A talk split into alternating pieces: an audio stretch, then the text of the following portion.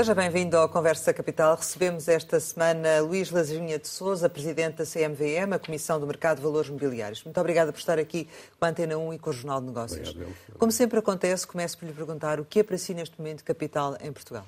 Se calhar começando uh, por aquilo que se calhar, uh, parece menos óbvio, mas a, a própria palavra é uma palavra que precisava de ser bem entendida e ela fica a sensação que a palavra capital em Portugal tem muitas vezes, provavelmente demasiadas vezes, uma conotação negativa, quando de facto eu acredito, e também por tem vindo a ser a minha, o meu percurso profissional, que para muitos dos desafios que nós enfrentamos, quer no plano letivo do país, das empresas, enfim, mesmo para aquilo que, que é importante para os cidadãos, o capital, os mercados de capitais uh, são um elemento essencial e, portanto, e desse ponto de vista, e até pelas funções que desempenho agora, contribuir para que se possa aproveitar aquilo que de muito positivo o mercado de capitais pode trazer para os desafios do, do país é seguramente um elemento que me parece que é capital. E vamos ter a oportunidade de falar precisamente nessas oportunidades que existem no mercado de capitais, mas a atualidade leva-nos para outros caminhos. A CMVM integra o Conselho Nacional de Supervisores Financeiros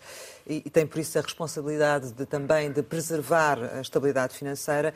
E é neste âmbito que lhe pergunto eh, que impacto é que eventualmente pode ter em Portugal, por um lado, a falência do Silicon Valley Bank e do Silvergate Capital, uh, são bancos de startups tecnológicas nos Estados Unidos, e, por outro lado, numa perspectiva eh, diferente, uh, o que está a acontecer com o Credit Suisse.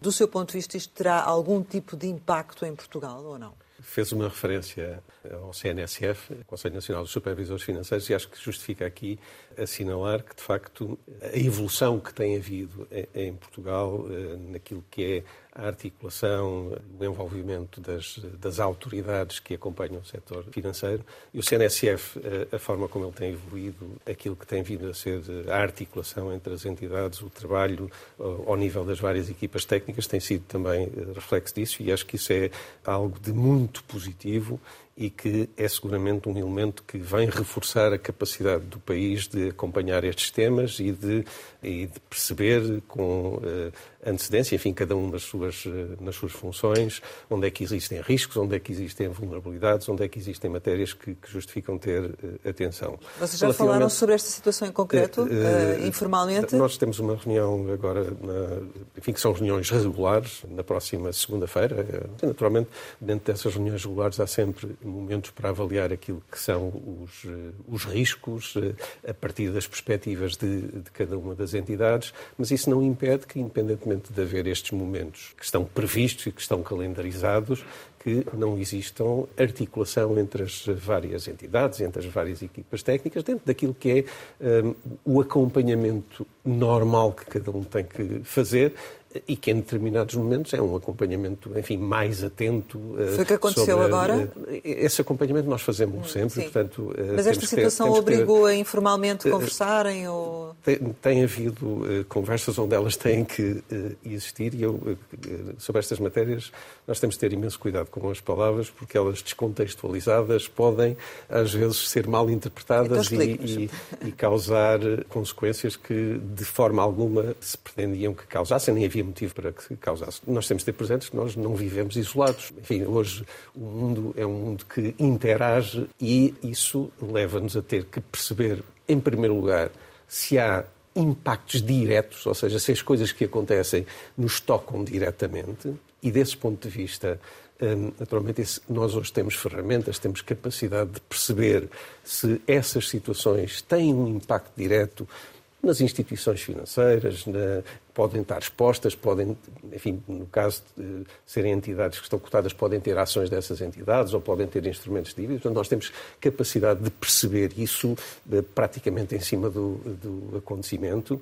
Eh, e aquilo que eu posso dizer é que, do ponto de vista de impactos diretos, nós não temos motivo nenhum para preocupação. Aliás, isso também, eh, e só para não pôr o foco aqui neste caso, quando se iniciou o conflito na Ucrânia, esse tipo de análises também foram feitas para perceber em que medida é que nós estávamos expostos de uma forma direta ao conflito em termos de relações comerciais, em termos de empresas portuguesas que pudessem estar aí presentes ou não, e portanto também aí a conclusão uh, foi a mesma, esse impacto direto é muito grande. Mas depois não podemos, naturalmente, uh, esquecer Mas só em que há sempre... ao impacto direto e para percebermos, está-se a referir à situação dos bancos nos Estados Unidos ou às duas situações? As duas situações, já estou a referir, uh, estou-me a referir às duas. Não é? E não, não há motivos para preocupação porque não há exposição ou porque está controlada? Eu não quero estar a entrar aqui em grandes digamos, do ponto de vista de impacto de, direto, não há, eh, não identificamos eh, motivos para preocupação. Mas nós temos que ter a noção de que nós não vivemos num mundo composto de ilhas e, às vezes, depois há, há, há fenómenos de segunda ordem e, sobretudo, em matérias onde aquilo que, por vezes, está em causa são elementos que são intangíveis. Estamos a falar de confiança. E, e a confiança é algo que é difícil às vezes de, de, definir, não é algo que tenha uma dimensão física e por isso também está mais sujeito, digamos, a impactos nem sempre totalmente uh, antecipáveis. E, e, desse ponto de vista, as autoridades, sejam uh, a nível nacional, sejam a nível europeu, têm que atuar no sentido de contribuir para preservar esse bem essencial que é o bem da confiança. No vosso caso, o que é que vocês têm que fazer ou estão a fazer relativamente a esta situação? Nós fazemos aquilo que eh, entendemos que a cada momento eh, se, se justifica, desde logo a questão da monitorização, e isso nós tivemos a ocasião de, enfim, surgiram questões e, portanto, nós partilhamos, sem ter que entrar em, em, em, demasiado detalhes, mas acompanhamos os mercados, procuramos perceber onde é que estas interações eh, existem, temos também articulação entre as, as várias autoridades europeias e, portanto, isso obriga-nos, eh, ou convoca-nos eh, dentro daquilo que é o exercício da nossa função de acompanharmos estes temas e, digamos, perceber se quais são os, os desenvolvimentos que Mas possam vão ver surgir. em concreto a exposição de, de, de, algumas empresas que estão cotadas ou, ou, não? Esse trabalho é feito ou não? Esse, se, se, for necessário, eh, nós temos, digamos, temos instrumentos para ver isso. Naturalmente que estamos a falar, sobretudo, o foco é sobretudo saber a exposição ao nível de, do setor financeiro, eh, de quem é que está investido, por exemplo, fundos têm, estão investidos em, em ações ou, ou, obrigações, esse tipo, esse tipo de análise. Um, e, neste momento, naquilo que tem que ver com, um, uh, digamos, esses efeitos diretos, a exposição direta, nós não vimos, neste momento, motivo para uh, qualquer uh, preocupação. Como é que olha para esta opção de, do Banco Central Europeu face a esta situação que se está a viver de manter a subida das, das taxas de juros? Como em tudo na vida, haverá sempre quem esteja de acordo, quem esteja em desacordo. Aquilo que eu tenho uh, uma convicção profunda é que ninguém melhor do que o BCE e quem está uh, ao nível do Governing Council a tomar decisões sobre isso tem mais informação e está melhor habilitado a poder tomar uma decisão no sentido de, enfim, como aquela que foi tomada. E por isso eu acredito que foi a decisão que foi tomada à luz da melhor informação disponível e tendo ponderado tudo aquilo que era importante eh, ponderar. Porque isso eh, faz parte das regras, não, digamos, não há soluções que, que tenham só um lado positivo e, e, portanto, quando se tomam decisões, têm que se tomar decisões que levem em conta aquilo que achamos que é positivo, seja no plano conjuntural, seja no plano estrutural, mas também aquilo que possam ser os impactos negativos. E, dá, e, e essa avaliação tem que levar à percepção de que o que sai, o efeito líquido, é, é, é positivo. Eh, só me resta esperar que, que seja de facto esse o resultado. Não? É? Seja positivo. Mas que consequências é que está a ter, nomeadamente nos mercados, esta política do, do Banco Central Europeu de eh, aumentar as taxas de juros para combater a inflação? Ah, naturalmente que esta política do, do BCE vem eh, no sentido de tornar mais caro o acesso ao financiamento e isso obriga a um ajustamento, faz com que aquilo que porventura faria mais sentido ou era mais apetecível num contexto em que o, o dinheiro, o financiamento era barato, hoje não pode ser uh, uh, feito dessa, dessa forma. E isto traz sempre ajustamento. O ajustamento implica sempre dor, que há quem tenha que mudar, há quem uh, tenha perdas. Aquilo que é importante é que, enfim, se encontrem formas de, de assegurar que essa transição possa eh, se penalizar alguns grupos em, em demasia os mais vulneráveis, que existam depois formas de aqueles que não conseguem lidar com as consequências disso, que possam ser apoiados para, digamos, mitigar esses efeitos. Agora, eu devo dizer que, do ponto de vista daquilo que é um salutar funcionamento de uma economia, eu revejo mais num modelo em que o financiamento, o, o acesso aos recursos financeiros tem um custo é um disciplinador da atividade. Portanto, a questão depois que se coloca é, muito bem, qual é o nível que esse custo do dinheiro, do financiamento deve ter, qual é a velocidade a que se deve convergir para esse custo. Enfim, eu e confesso... Você está a dizer que era inevitável esta subida? No contexto daquilo que é o normal funcionamento de uma economia, é normal que quem precise de financiamento tenha que pagar por ele e não tenha taxas de juros negativas. Ah. E, portanto, essa, essa evolução parece-me salutar. Mas, se calhar, o contrário também, ou seja, os juros dos, dos depósitos deveriam estar a acompanhar essa rapidez, ou não? Também, uh, o mercado às vezes tem velocidades distintas. Uh, não sei se aqui se aplica aquela, aquela indicação de que às vezes para subir é mais difícil, para descer é mais fácil, mas também a inversa também se aplica em algumas situações. Agora, os agentes económicos podem demorar a ajustar-se, mas esse ajustamento acaba por acontecer. E quando quando eu falo agentes económicos, falo, digamos, os aforradores, os depositantes.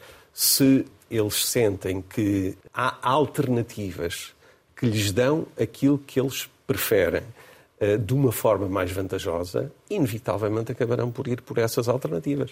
E isso uh, tem-se visto alguma, alguma migração de, de, montantes que estão em depósitos para os certificados de, de aforo.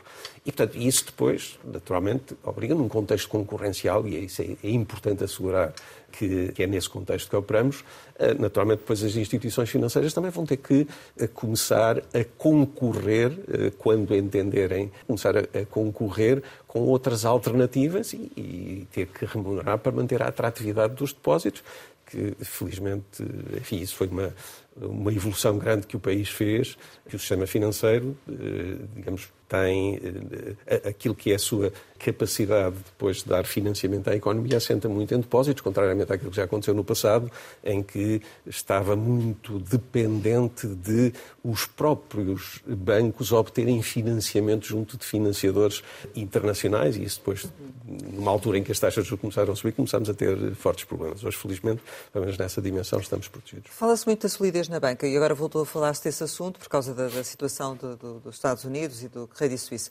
Mas uh, fala-se menos da solidez dos fundos. Em relação aos fundos, isso também está a acontecer.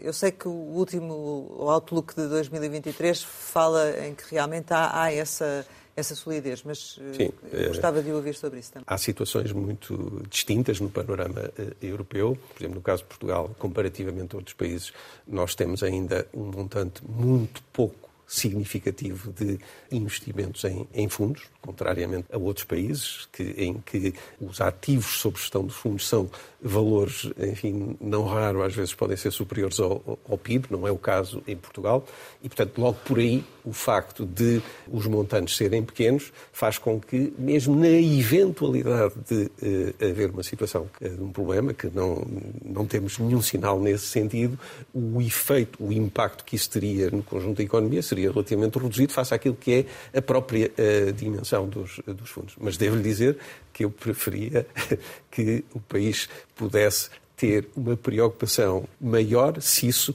significasse ter um maior volume de, fundos. Essa seria uma. Mais, é? Porque nós, enfim, preocupações fazem parte da nossa vida e há preocupações que estão associadas a determinados níveis de capitalização, de dimensão do, da gestão de ativos, enfim, que, que, são preocupações até mais positivas do que eh, se porventura o volume eh, seja tão reduzido que não suscite esse nível de preocupação.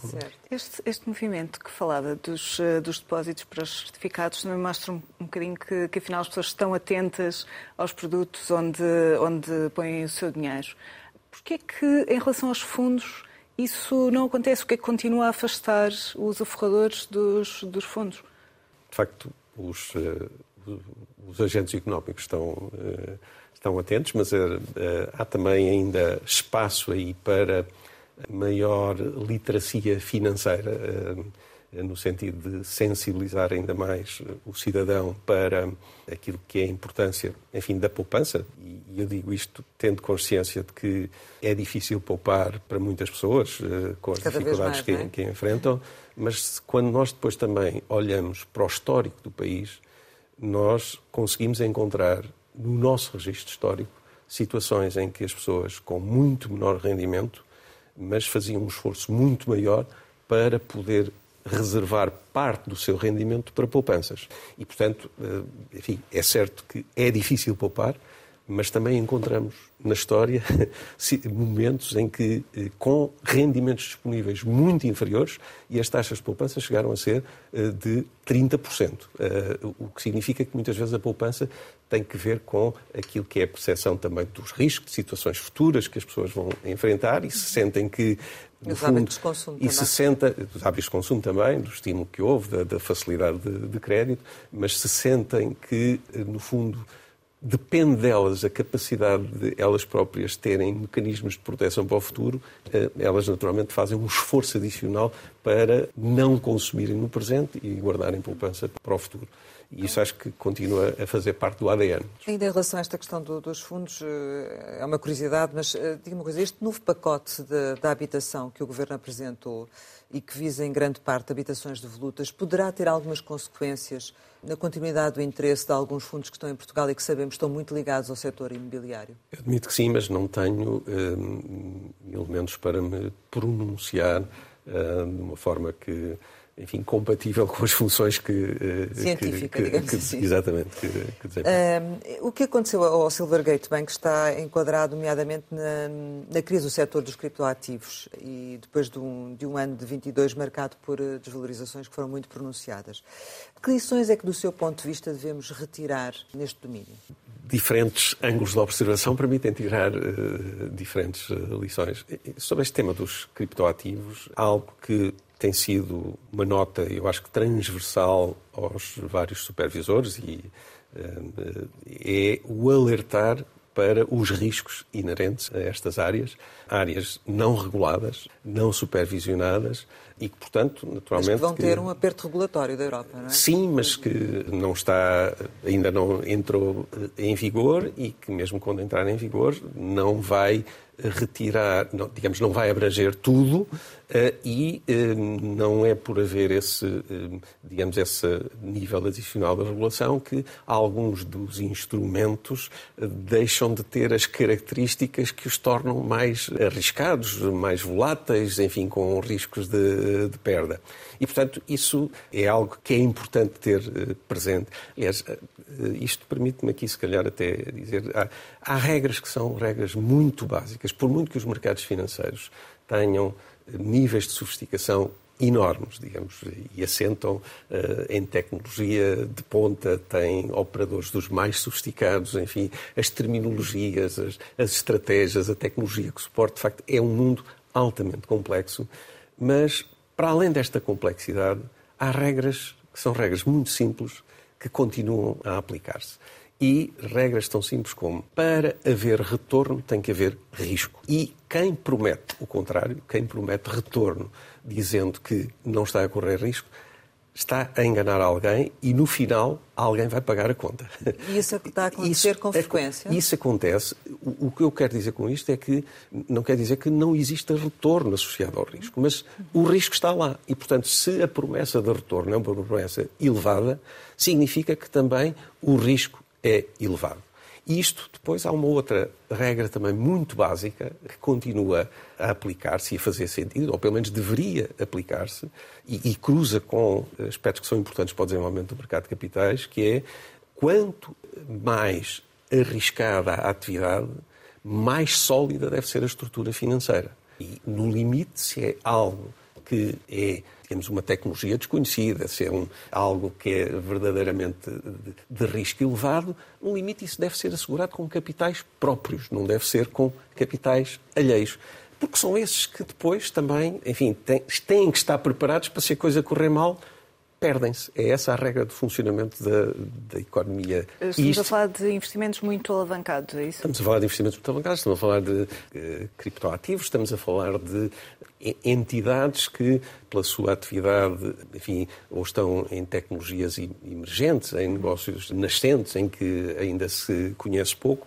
Esse é o espaço para que se atue essencialmente com capital próprio, porque é esse que está preparado para lidar com esse nível de. de, de Mas vocês recebem muitas queixas eh, de, de, investidores que estão a perder dinheiro com os criptoativos eh, ou não? Que eu tenha registro, não. Nós temos tido, aliás, não temos sido só nós, o próprio. E, aqui, enquanto ainda estava na outra instituição, era uma preocupação permanente de alertar para os riscos de perda eh, total e de que quem, um, que estas áreas não são áreas uh, uh, reguladas, supervisionadas e, portanto, quem está lá está por sua conta e risco, enfim, pode.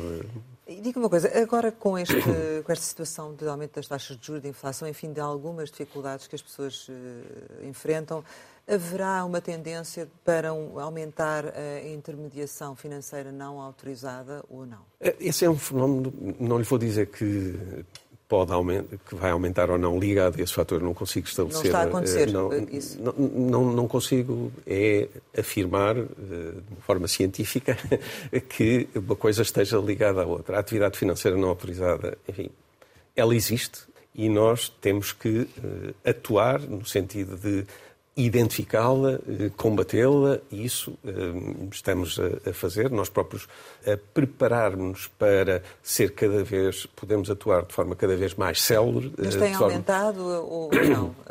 Tem essa percepção? Enfim, assim... Com, em termos gerais. Em termos gerais, não posso dizer que tenha aumentado de uma maneira que isso cause, enfim, que seja substancialmente diferente do que, do que já vimos no Digamos que persiste. Persiste, sim, é, é, isso. É é. E aquela questão que vocês... Com, com, outros, com outros intérpretes, às vezes, não é? Eh, mas, eh, mas persiste. Este uh, cenário adverso que sim. estamos a viver está a ter implicações também ao nível dos... As palavras são suas. Cenário adverso da inflação e da, das taxas de juros. Mas não vê um cenário adverso? Não, não, não. É só porque às vezes a minha referência de que as palavras eram da Rosária, porque às vezes há, há uma dimensão técnica associada às expressões que, enfim, nós no contexto de uma conversa informal podemos utilizar uma, uma expressão. Para o cidadão comum é aquela que faz sentido, mas que depois, quando essa expressão é utilizada num contexto técnico, ela eh, pode não corresponder exatamente àquilo que é a percepção. específico aos mercados. Era só... Mas estava a referir em concreto à situação da inflação e das taxas de juros e a um, eventualmente uma retração no, no, investimento. Isso está a ter impacto também, por exemplo, ao nível dos investidores não profissionais, ou seja, nota-se que há aqui uh, menos procura de, dos mercados ou não? Como é que está a funcionar? Não, é difícil olhar para estes temas uh, fazendo uma fotografia e, e, com base na fotografia, estar aqui a, fazer uh, grandes extrapolações. Não é? Tradicionalmente, estes, estes momentos sejam na sua dimensão estrutural. E aqui a dimensão estrutural estou-me a referir à questão do, da inflação mais persistente e mais elevada que temos tido. Seja depois na sua dimensão conjuntural. Eles têm seguramente leituras uh, por parte dos diferentes agentes económicos e depois uh, dos investidores e que depois ajustam os seus, os seus comportamentos. E estas coisas devemos analisá-las ao longo de um período mais elevado para poder uh, tirar conclusões mais seguras. A evidência que nós temos é que os investidores continuam a estar presentes, os investidores não, não profissionais, e é importante que eles, que eles estejam. Enfim, admito que em determinadas circunstâncias eh, podem estar mais afastados, consoante também haja. Nós às vezes também depende um bocadinho da oferta, não é? Nós, eh, é um desafio para o mercado, é criarmos oferta. E, portanto, eu quero acreditar que, independentemente daquilo que são estes aspectos mais estruturais de inflação e aspectos mais conjunturais de volatilidade, isso eh, não implique que, que, exista um afastamento dos investidores não, não, não, profissionais, enfim, de uma forma que nos deva preocupar. E em relação às empresas, porque tem vindo sempre a dizer que pode ser eh, o mercado, pode ser uma opção para enfrentar a concorrência, ganhar escala, mas será que as empresas nesta altura conseguem fazer essa opção, têm capacidade para fazer essa opção? Eu tenho consciência que a entrada no mercado, e, e desde logo há aqui duas dimensões, uma coisa é a própria empresa ela uh, entrar no mercado, abrir o seu capital, que é, digamos, o, nível máximo de entrada, vamos pôr assim de uma forma mais, mais simples, naturalmente depende do momento do mercado, porque os momentos são importantes também para valorizar a empresa e não sendo impossível que em momentos em que às vezes o mercado tem baixas, uh, quando olhamos para o mercado, lá dentro há diferentes setores e dentro desses diferentes setores há outros que até podem estar com comportamentos altamente favoráveis e de valorização e, portanto, continuem a ter oportunidades de entrar. E, portanto, desse ponto de vista, embora o conjunto possa, para o conjunto dos setores, possa ser menos atrativo, mas isso não impede que para alguns setores não possa continuar a haver exatamente um nível de atratividade muito elevado. E depois... Em que setores neste momento é que, é que vê eu, que, que, seja mais Não atrativo? compete ao supervisor dar orientações de setor. A nossa preocupação é que o mercado funcione. Aquilo que eu posso dizer é perceber quais são os desafios que nós coletivamente enfrentamos eh, e se acreditarmos que temos esses desafios, e há alguns desafios que têm umas implicações setoriais, então, para, para lidarmos com esses desafios, eu sinceramente não vejo que, para lidarmos bem com esses desafios, que o mercado de capitais não eh, fique de fora do leque das, eh, das opções. E, e refiro-me, se nós acreditamos mesmo que temos que fazer a transição energética, portanto, mudar para uma economia hipocarbónica, que é uma forma de funcionamento totalmente diferente daquela que temos vindo a ter até aqui.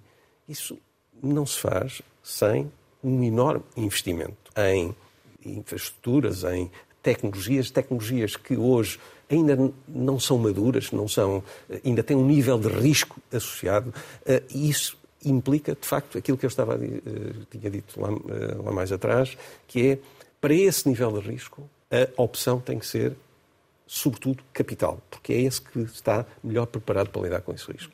Se não é impossível que se recorra a financiamento, mas se isto for financiamento do capital alheio, mas se eh, essa for a via, já estamos a ver quem é que vai pagar a conta no final porque esse financiamento vem de quem trouxe os fundos para, eh, para o sistema financeiro e se no final depois os projetos falham, esses projetos arriscados que eh, alguns eh, vão, vão ser necessários digamos, para lidar com este desafio, uh, e se não tiverem capacidade depois de satisfazer os seus compromissos, alguém vai ter que pagar a conta. Não? Hum. Uh, sendo que, nesse sentido, também imagino que consegue identificar os entraves para que isso não aconteça. Já falámos aqui dos custos, do seu ponto de vista, parece-me que não são um obstáculo. Ainda assim, faria sentido ou não seria vantajoso, por outro lado, aumentar os incentivos? Esse é um tema que é sempre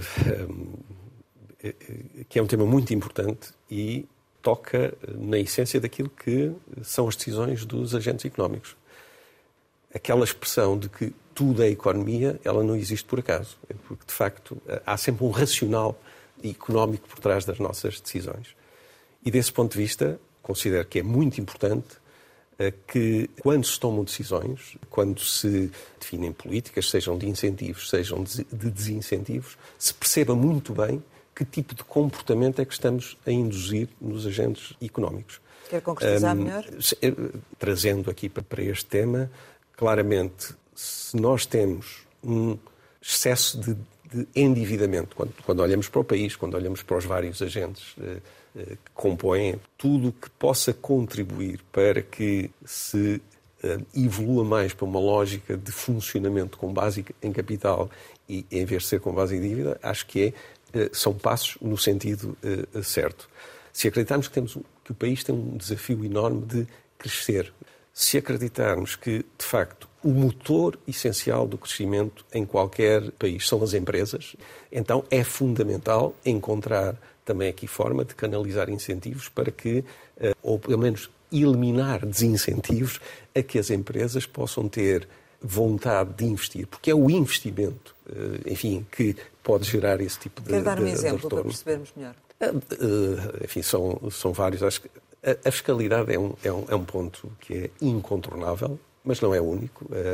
E aí há escolhas políticas que têm que ser feitas. E quem faz essas escolhas tem que olhar para um leque muito mais alargado de equilíbrios do que quem está uh, só na perspectiva do, do, do, mercado de capitais. Agora, entendendo que nós temos, de facto, necessidade de crescer e de, de, de investir, era importante tornar o investimento em capital mais atrativo. O, o, capital não pode ser visto como algo que é o inimigo. O capital é essencial para remunerar bem o trabalho, porque quanto maior for a intensidade capitalística, uh, peço desculpa deste chavão, mas eu quero dizer é empresas que estão tecnologicamente mais avançadas, empresas que têm maior capacidade de investimento, têm maior nível de capitalização, que são mais sofisticadas, são aquelas também que conseguem remunerar bem, não só os donos do capital, mas também aqueles que lá trabalham, atrair talento. E, portanto, desse ponto de vista, é importante uh, ter isto presente e depois encontrar as formas de, enfim, com os equilíbrios que tiverem que ser feitos, atuar em conformidade. A CMVM tem, tem um âmbito de, de, competências bastante alargado, sente que tem capacidades e meios, eh, nomeadamente financeiros, neste momento, para fazer face a todas as obrigações de supervisão que tem. Essa é uma pergunta eh, complicada. Vamos ver, os recursos são sempre limitados, isso aí. E aquilo que eh, temos vindo a sentir cada vez mais é que com o alargar, como bem disse, do leque das áreas de supervisão. Vocês têm 3.900 entidades que supervisionam, Sim, eu referi é? isso, eu fiz questão Sim. de referir isso na, na intervenção da, da, Assembleia da República. 3.900, se calhar já são, já são mais algumas. uh, mas, uh, mas, enfim, era só para dar uma ordem de, de, grandeza. Portanto, o número já de si é um número bastante relevante e que nos obriga a sermos seletivos, a, sermos, a fazermos supervisão com base no, no risco. É impossível ir a, ir a todas. E, portanto, na medida em que quando nós não temos capacidade de aumentar os recursos, temos que ser mais seletivos naquilo que é a, a supervisão que fazemos e, ter, e, e assumir riscos na, nas escolhas, mas, digamos, temos que atuar dentro daquilo que é a fronteira que temos. E, e o que é importante é também perceber que eh, dentro destas 3.900 entidades, nós encontramos lá entidades do mais sofisticado que existe, a nível não é nacional, nacional e internacional, é? com atividades altamente complexas, com presenças distribuídas a nível internacional, porque hoje eh, muitas entidades que são supervisionadas cá estão integradas em grupos e, portanto, isto obriga também a, a termos essa eh, capacidade de perceber estas ligações. E, de facto, temos aí um desafio enorme e, naturalmente, é, é um tema, e é um tema que necessariamente manterei presente e compete-nos a nós alertar eh, para as restrições, eh, alertar para as consequências que podem vir dessas restrições, de modo a que, dentro do, dos equilíbrios que têm que existir e, e tendo noção também daquilo que é o país em que estamos e, da, e, e, e dos desafios que, que, o país enfrenta, ver onde é que aquilo que é diferente deve ser tratado de maneira diferente, sob pena de eh, podermos às vezes estar a criar um problema maior do que aquele que Mas queremos evitar. Recursos financeiros, meios humanos, o que é que sente falta? As restrições são, de, são sempre nesses dois, eh, dois domínios. E mais, há aqui também uma outra dimensão que é fundamental ganhar consciência para ela, que é o setor financeiro. Quando nós olhamos para aquilo que tem acontecido a nível europeu, tem sido ao nível do setor eh, financeiro, enfim, que tem havido uma maior integração, uma maior uh, articulação. A arquitetura e, e aquilo que eh, se define é cada vez mais a nível europeu e, portanto, o quadro em que nos movimentamos é um quadro onde as regras se definem a nível europeu e se definem muitas vezes em grupos de trabalho, em, em discussões em vários locais, onde se nós não estivermos presentes ab início, portanto, estar lá, ir municiado tecnicamente com capacidade de discutir, de defender os interesses do país, para que depois, quando isso lá mais à frente se vai traduzir em regulação europeia, nós tenhamos assegurado aquilo que são a defesa dos interesses eh, nacionais. O vosso orçamento tem vindo a, a aumentar ou nem por isso, ou tem estado sempre igual? Não, o orçamento tem estado relativamente estável eh, e, portanto, é, é, um, é um desafio. Nos últimos tempos tem-se vindo a falar e foi questionado sobre esta matéria também no Parlamento, que tem a ver com a situação da administradora Alexandra Reis, da TAP. Foi dito que tinha sido aberta uma ação de supervisão e eu perguntava-lhe se essa ação já está concluída ou não.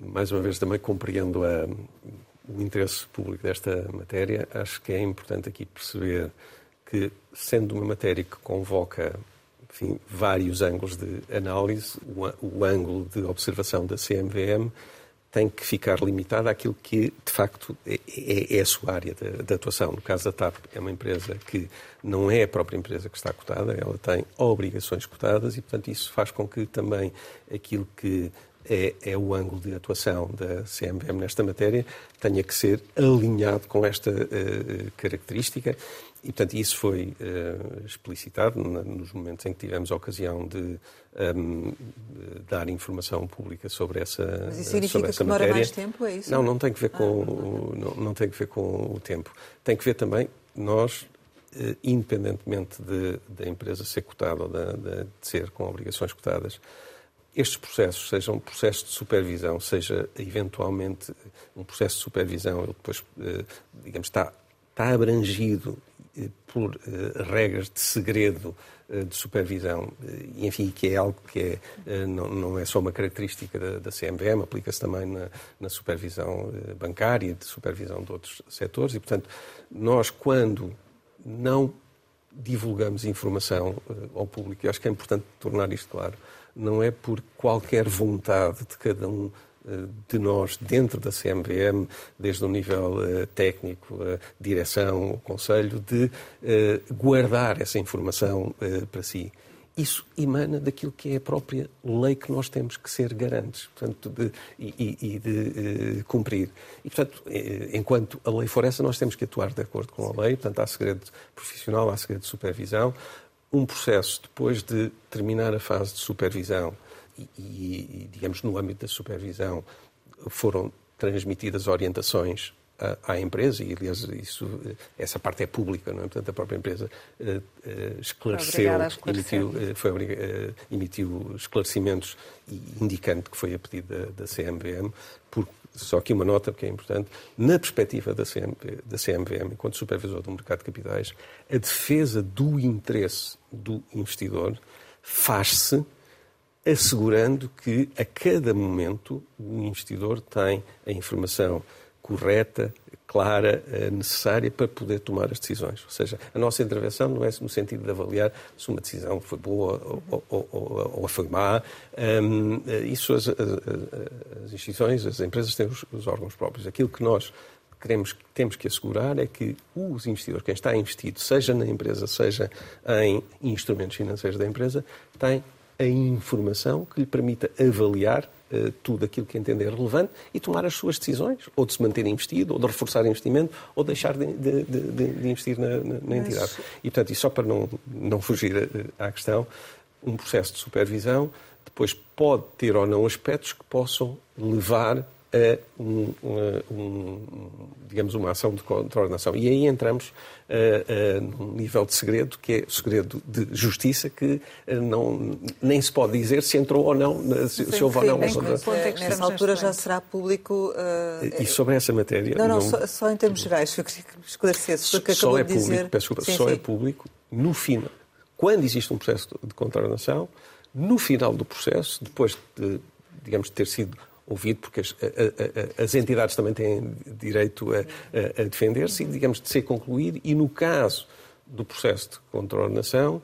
Um, as entidades uh, são informadas previamente que, esse, que vai avançar sim, nesse sim, sentido. Sim, elas têm conhecimento disso. Claro. E de, digamos, do processo ser concluído e de cair dentro das categorias que Uh, implicam que seja dado conhecimento público da decisão do processo de contraordenação, porque há, algumas, há alguns tipos de processos que eles próprios têm a prerrogativa de não ser dado conhecimento público. Portanto, Mas é possível são, são percebermos em que ponto é que estamos neste momento? A CMVM está a ouvir já a contestação da, da TAP já faria parte daquilo que não quero entrar. E o tempo que ainda precisa para concluir, é possível sabermos?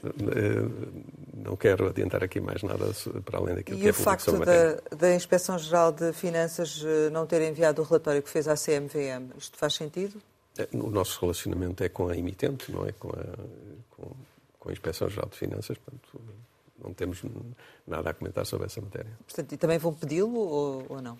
não? Não, não? vou comentar. Esta situação de, de, implicar a TAP e do mediatismo que o caso tem tido uh, levou a, a, CMVM a ter um tratamento diferenciado ou não? Não. Uh, a ver, este, nós naturalmente não, não somos uh, indiferentes àquilo que se passa à, à, nossa volta, mas isso não é no sentido de nos condicionar, é no sentido é de perceber uh, se há às vezes aspectos que nos possam estar a, a, faltar. Enfim, às vezes para a praça pública vêm também elementos, e aí uh, os jornalistas fazem o seu papel e são um elemento fundamental ao funcionamento, ao bom funcionamento de uma sociedade. E, portanto, quando, eh, através de investigação jornalística ou, ou de outra forma, podem vir elementos eh, que nós eh, não dispomos, naturalmente, mal seria se não os tivéssemos em, em conta. Não é? não é? Dizia que falhas acontecem sempre. Quem é que falhou neste caso? Essa é a, não, não, vou estar a comentar mais sobre essa matéria. A CMVM falhou? Aí nós nunca somos bons juízes em causa própria. E, eu acredito, a CMVM, dentro daquilo que, que eu tenho observado, é, é, tem, um, enfim, é, tem seguramente é, tudo muito bem documentado e as decisões que toma em matérias que nós não estamos às vezes a falar em coisas que são é, binárias e, portanto, há, há, sempre, há sempre margem para interpretação. Aquilo que eu posso assegurar em tudo aquilo que me tem sido dado a observar é de que as decisões são tomadas uh, à luz da melhor interpretação e da melhor informação uh, disponível e, naturalmente, são sujeitas ao escrutínio. E, Mas vocês fizeram essa avaliação também, internamente? Não vou uh, detalhar mais sobre esse caso, porque qualquer coisa que eu possa dizer aqui sobre essa matéria pode dar eh, enfim, pode-me escapar uma palavra ou algo que possa depois ser interpretado de uma forma que eu de forma, não, não, não é, só, para percebermos que, só para percebermos que a CMVM não, fica, não, não ficará indiferente à, à, àquilo que que tem vindo a ser dito e, portanto, fará a sua própria introspeção e avaliará se, se atuou corretamente ou não, não é? Acho que é um exercício salutar uh, em, em, tudo aquilo que fazemos, uh, haver sempre uma, uma dúvida saudável sobre uh, se estamos a fazer bem ou não. Isso, isso não implica que depois de, tudo o que fazemos tenhamos de estar a fazer exercícios também de.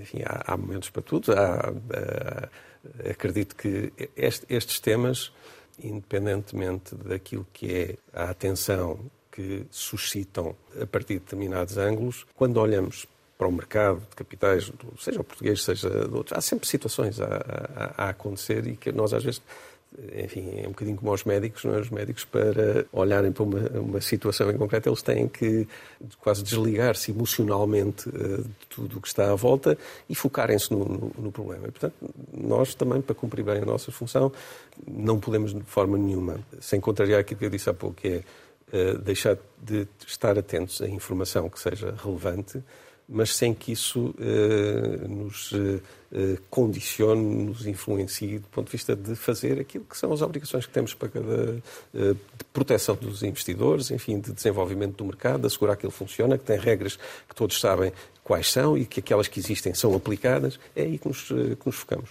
Chegamos ao final e, como habitualmente, lançamos algumas palavras para uma resposta rápida. A primeira é Banco de Portugal. Uma instituição de excelência a que o país deve muito por muito que às vezes seja objeto de enormes críticas na, na, na, praça pública. Euronext Lisbon. Uma experiência riquíssima de 11 anos, dos quais eh, quase seis como CEO, num momento que foi dos momentos mais complicados do mercado de capitais em Portugal, mas como tudo na vida, são nesses momentos que às vezes têm experiências únicas. Mário Centeno? Uma pessoa uh, excepcional do ponto de vista técnico, do ponto de vista humano, uh, com uma enorme capacidade de ler os problemas e de definir uma linha de uh, abordagem com uma forte preocupação de sentido de justiça. Fernando Medina? a ocupar uma posição que deve ser sempre das posições mais difíceis no país. TAP? Continua a ser a transportadora que eu privilegio, porque sou português e sempre que os locais para onde tenho que ir é servido pela TAP, desde que em condições de igualdade ou de pouca uh, diferença, eu prefiro a TAP. Serviço Nacional de Saúde? Um bem importante para o, para o país que é importante uh, olhar para ele e seguramente tem muita margem para melhorar a sua eficiência. Essa melhoria de eficiência seguramente também implica decisões dolorosas, mas que têm que ser explicadas e, havendo capacidade de explicar as opções, é preferível do que manter as situações uh, sem as atacar. Taxa de carbono. O elemento essencial para lidarmos com o problema das alterações climáticas naquilo que tem que ver com, com as emissões de efeitos de estufa e altamente, potencialmente altamente benéfica para Portugal. Corrupção. Maior fonte de destruição de valor económico com a agravante de ser muitas vezes invisível e as coisas invisíveis são aquelas que nos devem suscitar mais preocupação. Família. O Porto Seguro. Sonho. Que este país consiga uh, proporcionar uh, aos jovens de hoje aquilo que me proporcionou a, a, mim, vindo eu de onde vim e, enfim, exercendo hoje as funções que exerço. Saudade? Sempre que estou fora, é inevitável lembrar-me de, enfim, ter saudades de, de, de Portugal. Vitória de Setúbal? O meu clube do coração. Portugal? Não se explica, sente-se. Luís Lajinha de Souza, muito obrigada por ter estado aqui com a Antena 1 e com o Jornal de Negócios. Pode rever este Conversa Capital com o Presidente da CMVM em www.rtp.pt ou ouvir em podcast. Regressamos para a semana, sempre neste dia, esta hora, e claro, contamos consigo.